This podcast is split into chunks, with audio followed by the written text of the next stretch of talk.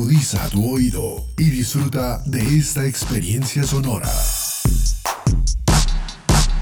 Este es un podcast Unal Radio.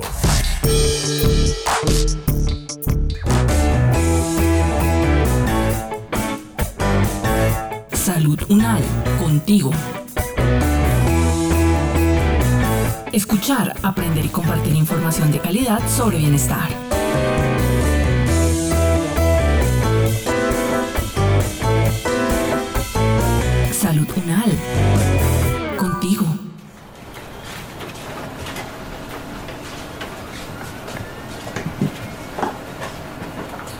Buenos días para todos y todas. El motivo de esta citación imprevista es básicamente para informarles que vamos a tener un corto espacio con dos ingenieros quienes nos hablarán de seguridad digital, dados los percances que ustedes han sabido, se han dado eh, últimamente en nuestra compañía, no solo en materia de información, sino también de nuestros mismos equipos y hardwares con los que desarrollamos nuestras labores cotidianas, ¿verdad? De esta manera entonces le doy la bienvenida a los ingenieros Ariel Barbosa y Edson Duarte, así que los voy a dejar con ellos para que por favor todas las dudas que tengan al respecto en materia de seguridad digital y que expusimos en la reunión pasada, las pongamos en consideración de ellos para que desde su expertise y trayectoria en su campo de acción de ingeniería eh, nos resuelvan esas inquietudes que son claves para nuestro trabajo y para nuestra compañía. Señor gerente, muchas gracias por esta iniciativa. Veo que acá toca una de las sugerencias de nuestra reunión pasada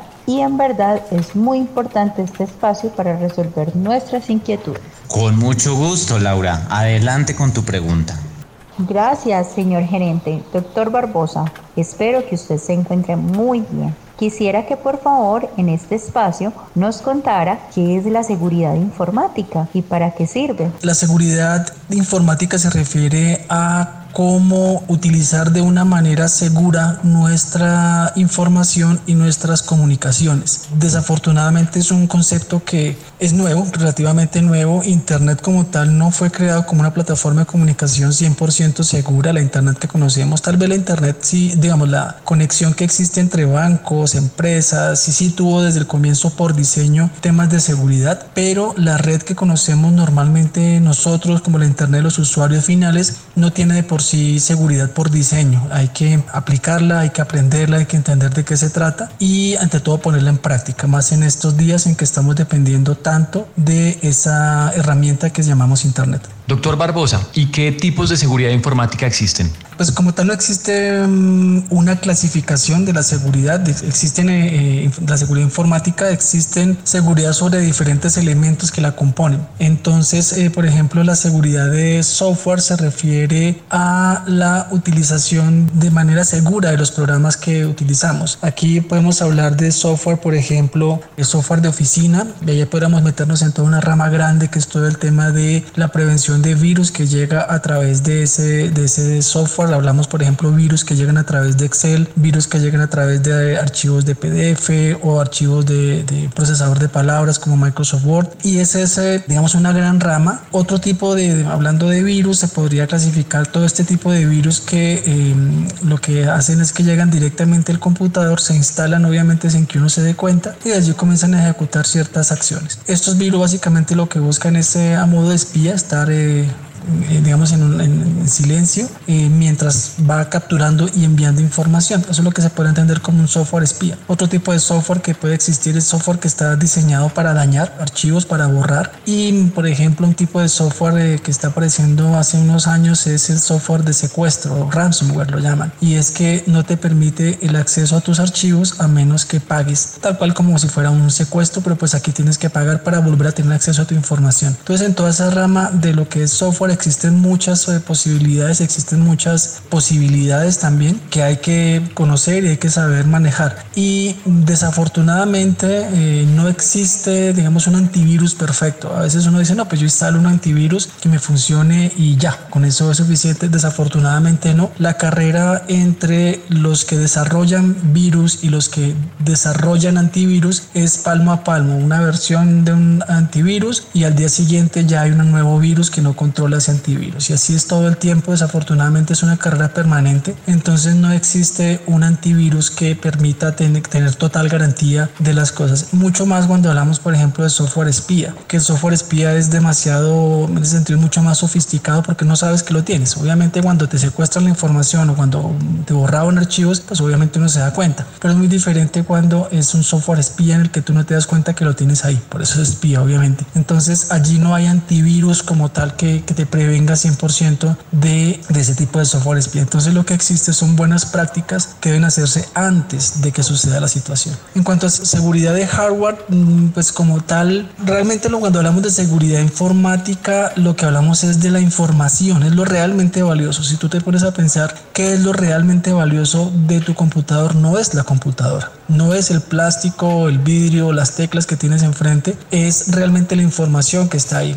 Estoy seguro que eh, si tú miras tu computador, el que tienes enfrente ahora, o tu celular, podrá costar, no sé, 300, 500, un millón, 5 millones de pesos, pero estoy seguro que hay información que es mucho más valiosa que eso. Es mucho más valiosa porque has invertido muchísimo tiempo, has invertido de pronto esa información que es privada, que costó muchísimo trabajo generar, que es parte de una investigación y eso es mucho más valioso. Entonces cuando hablamos de seguridad información tenemos que concentrarnos no tanto en el hardware, en, las, digamos, en los elementos como tal, sino en la información que se mueve y que se almacena en esos dispositivos. De pronto podríamos hablar a nivel de hardware de herramientas que se utilizan para hacer eh, algún tipo de, de hackeo uno que recuerdo ahora es un protector, una, una forma es cuando conectas tu celular directamente a un computador eh, y queda conectado totalmente, o sea, se puede acceder desde el archivo, a los archivos desde el celular o a los archivos desde el computador. Y pues obviamente si uno tiene control de eso, bien podrían colocarte un virus, bien podrían sacarte información. Digamos, es una, hablando un poco de hardware, es lo que se podría entender como esos aparatos que se utilizan para hackear las comunicaciones. También podríamos hablar de todos esos aparatos que se utilizan para interceptar las comunicaciones, eh, las llamadas telefónicas o los mensajes de texto, pero allí en ese sentido nuevamente la posición que uno debe tomar es entender que son riesgos que realmente existen, que son riesgos que están allí latentes, que están aquí en nuestro país, no son cosas de otro país y desafortunadamente tampoco es que sean o muy costosos o que requieren una gran experiencia para usarlos. Un delincuente que quiere usar este tipo de herramientas pues desafortunadamente son relativamente fáciles de acceder en, el mercado y no requiere una, como una, una experiencia así, pues, digamos, extraordinaria para, para usarlo. Entonces lo importante es ser conscientes de que estos riesgos existen y cómo minimizar esos riesgos es lo importante.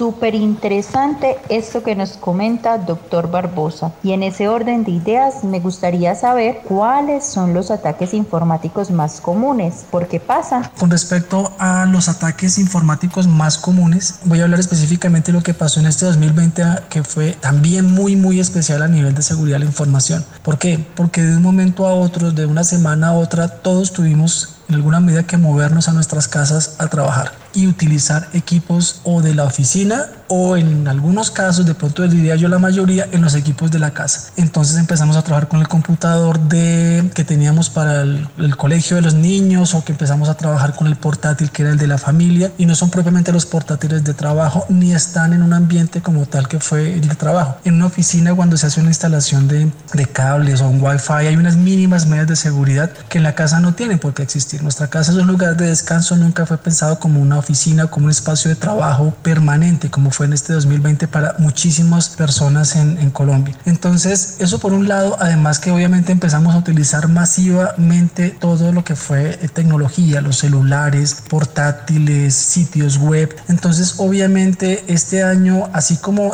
se incrementaron muchísimo las posibilidades de hacer cosas en línea, también se incrementaron muchísimo los riesgos latentes en el uso de esas tecnologías. Otra de las eh, situaciones que hemos visto es, por ejemplo, en, recientemente hablo de una situación que se está presentando en las últimas semanas, es con eh, WhatsApp, donde eh, logran hackear WhatsApp. Básicamente, no es que como tal el programa sea mal, es importante, sino que se aprovechan de algunos procedimientos que se hacen para instalar WhatsApp. Entonces, lo que están haciendo es que te llega un mensaje de un conocido que ya ha sido infectado, digámoslo así, donde te dice, oye, te acabo de mandar un código de verificación, por favor envíamelo. Y resulta que efectivamente a tu celular llega un eh, mensaje de texto con un código de verificación, pero desafortunadamente muchas personas envían ese código de notificación al contacto que está en su lista de contactos y resulta que es el código para reinstalar WhatsApp en otro celular. En ese momento pues obviamente pierdes acceso a, tus, a tu WhatsApp y no es fácil recuperar porque obviamente un delincuente se asegura de que, de hecho la misma plataforma cuando ve que hay muchos intentos de recuperar una, una cuenta de WhatsApp pues él la bloquea por 12 horas y en esas 12 horas pues el delincuente puede hacer todo lo que quiera, puede enviar mensajes falsos, puede enviar, puede sacarte de grupos, decir cosas en los grupos a tu nombre, eh, solicitar plata, solicitar algún tipo de apoyo y pues eh, va a llegar a tu nombre. Entonces es una, por ejemplo, es una de estas modalidades de, de, estafa que están utilizando a través de WhatsApp concretamente, solo para dar dos ejemplos de cómo se ha sofisticado cada vez más esto y por eso la importancia de hablar, de que hablemos de estos temas, de que los hagamos públicos y ante todo nos eduquemos en cómo mitigarlo. ¿Cómo se mitiga el ataque de WhatsApp? Eh, utilizando el doble factor de autenticación. Eh, si ustedes van a su WhatsApp, en la sección de ajustes, allá hay una parte que se llama privacidad y habilitar doble factor de autenticación. ¿Qué es esto? Es colocar un código, es un número que solo tú sabes y que colocas en, eh, lo guardas. ya no es solamente WhatsApp enviándote un código de verificación, sino que si alguien quiere reinstalar, te va a pedir ese código que tú acabaste de crear y que solo tú conoces. Entonces eso va a ser mucho más difícil que se pueda acceder a tu cuenta de WhatsApp.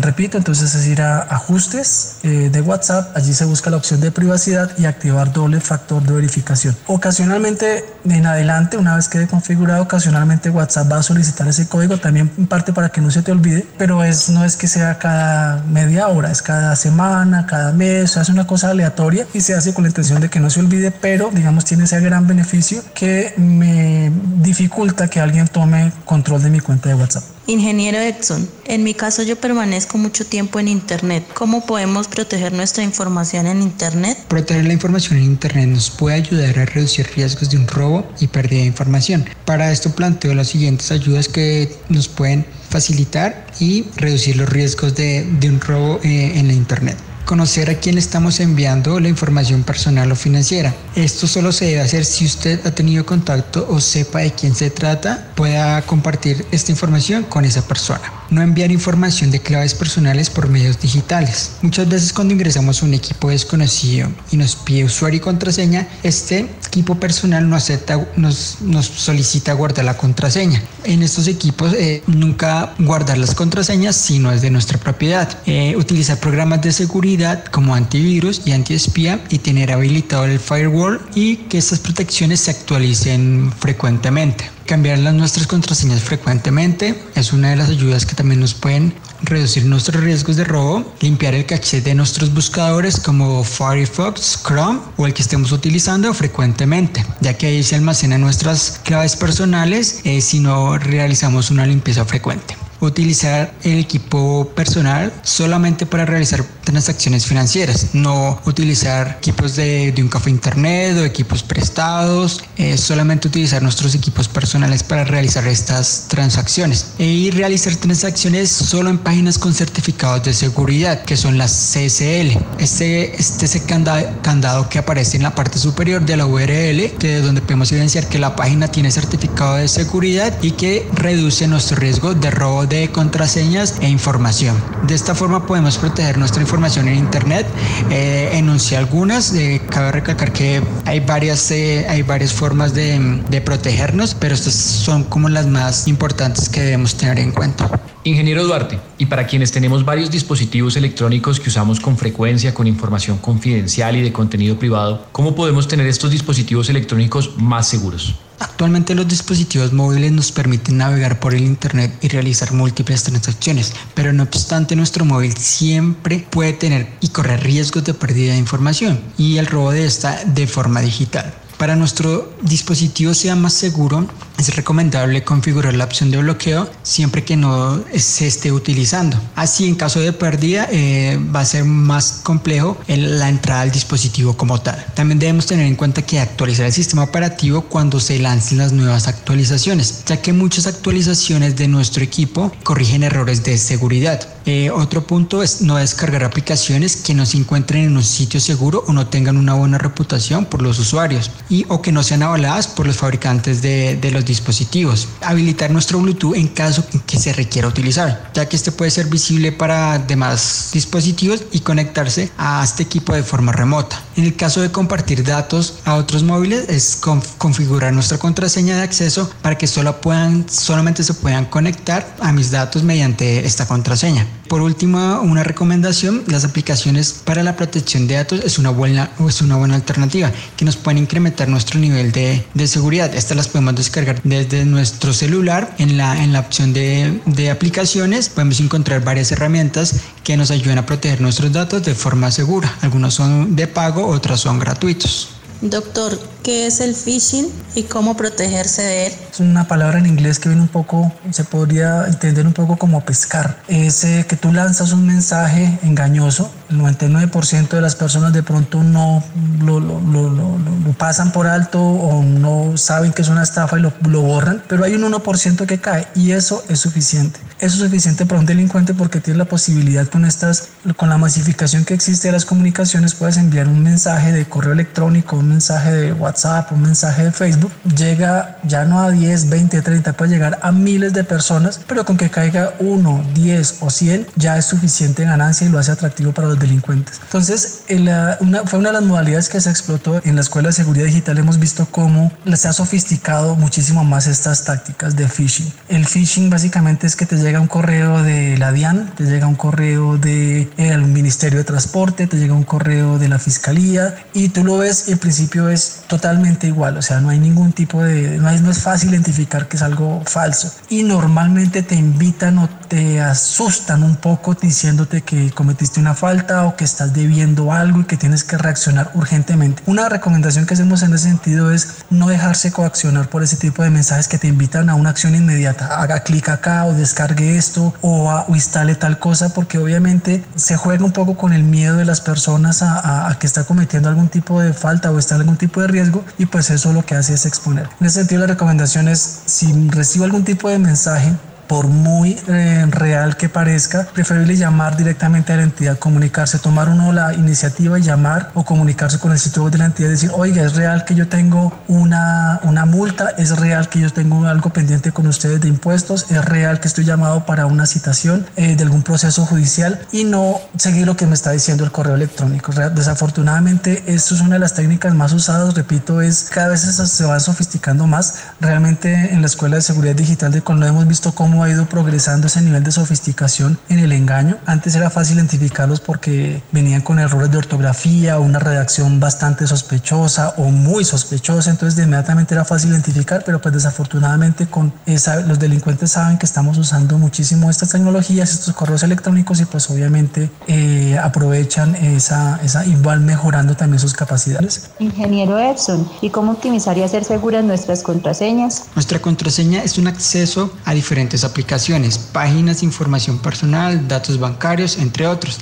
Tener una contraseña para cada correo o aplicación puede ser un poco complejo, por lo que es importante al crear tu contraseña no utilizar datos de fechas importantes para ti, ya que los cibercriminales utilizan datos personales para entrar a tu, información. Ellos se, basan en fechas de nacimiento, fechas de nacimiento de tus hijos, eh, fechas eh, o nombres de, de, tus hijos, entonces es importante no crear una contraseña que no se involucre estos, estos datos. Es importante utilizar también contraseñas fáciles de recordar, pero difíciles de adivinar, ya que entre más larga sea una contraseña, es más difícil desencriptarla por parte de los cibercriminales. Podemos utilizar varias combinaciones en varias palabras, cadenas de caracteres generalmente largas y también debemos tener en cuenta que no debemos compartir estas contraseñas con nadie, solamente para nuestro uso propio. Intentemos no utilizar contraseñas para varios servicios podemos utilizar entre 3, 4 contraseñas si podemos recordarlas para, para diferentes accesos que, que, tengamos. El uso de un administrador de contraseña es otra opción que podemos emplear, ya que de forma segura nos permite gestionar nuestras contraseñas, gestionando nuestras contraseñas para que sean mucho más difíciles de descifrar por los cibercriminales. Algunos de estos métodos también son de pago y son gratuitos. Los podemos encontrar en internet y así podemos guardarnos con nuestras contraseñas de forma segura.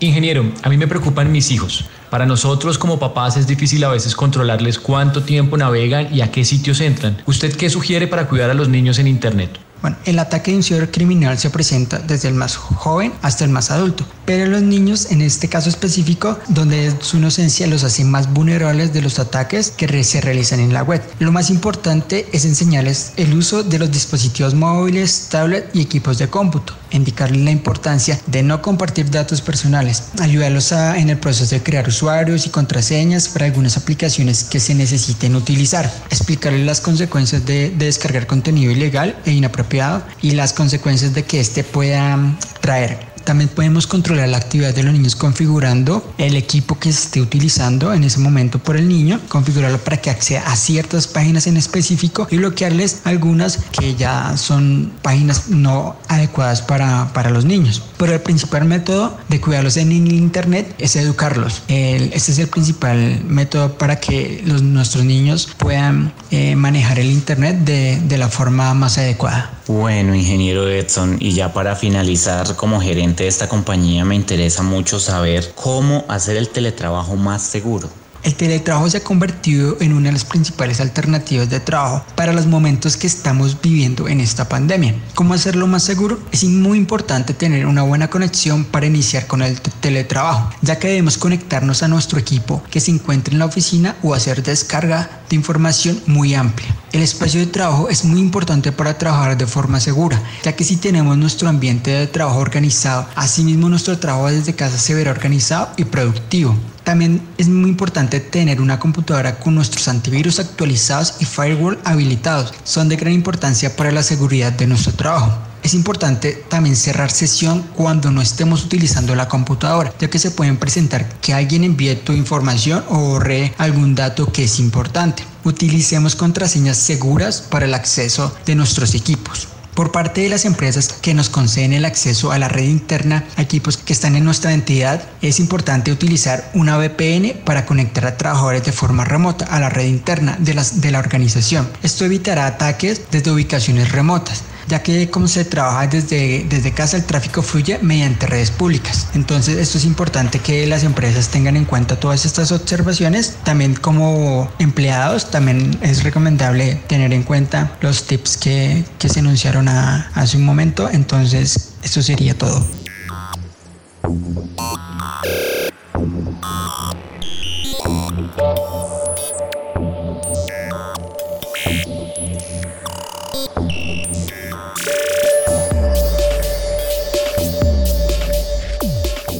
Es el momento de que cada uno desde sus hogares aporten el cuidado de su salud y de su comunidad. Es tiempo de sumar.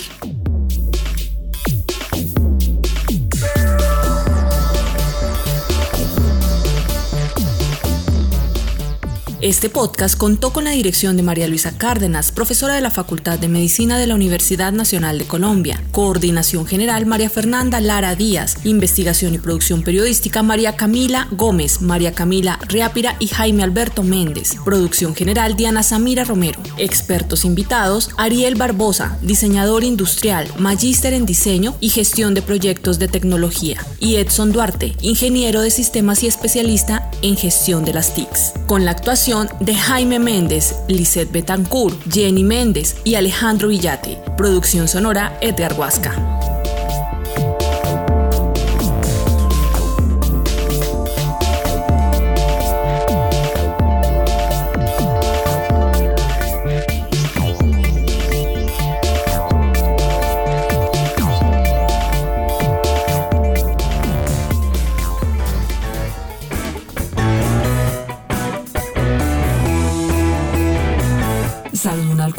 Es una producción de la Facultad de Medicina de la Universidad Nacional de Colombia en alianza con UN Radio.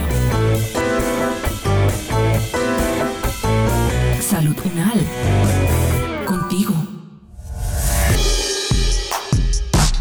Opiniones aquí expresadas son de entera responsabilidad de sus autores y solo comprometen a los realizadores de este podcast. No representan necesariamente el pensamiento de la UN Radio ni la posición oficial de la universidad. Este y otros podcasts en nuestro sitio web podcastunradio.unal.edu.co.